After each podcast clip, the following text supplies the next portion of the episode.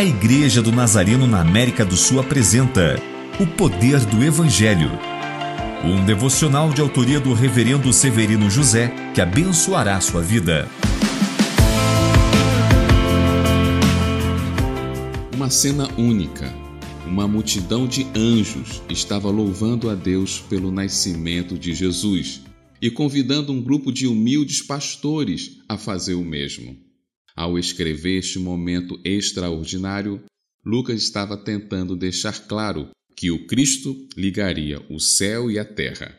Se o pecado separou a terra do céu, o Filho de Deus iria restabelecer esta ligação. Que momento! Um exército de anjos, junto com um grupo pequeno de homens a quem Deus quer bem, com a mesma motivação: adorar o Messias que nasceu.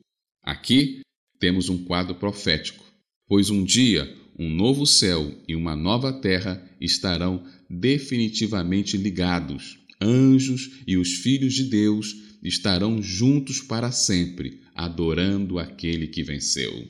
Oremos. Senhor Jesus, queremos fazer parte deste grupo que o Senhor quer bem para termos uma intimidade contigo capaz de ligar o céu na terra.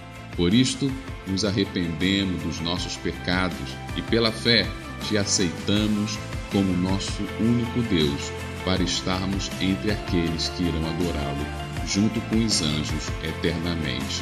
Amém.